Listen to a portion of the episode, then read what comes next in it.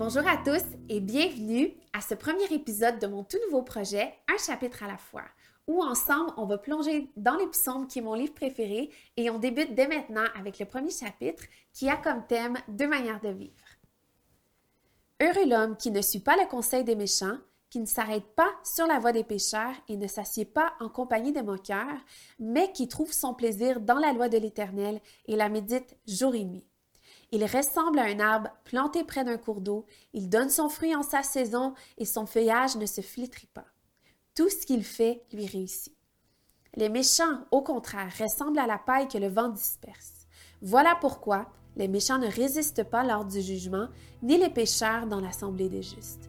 En effet, l'Éternel connaît la voie des justes, mais la voie des méchants mène à la rien. Voilà pour aujourd'hui. Je vous souhaite une magnifique journée et on se dit à demain.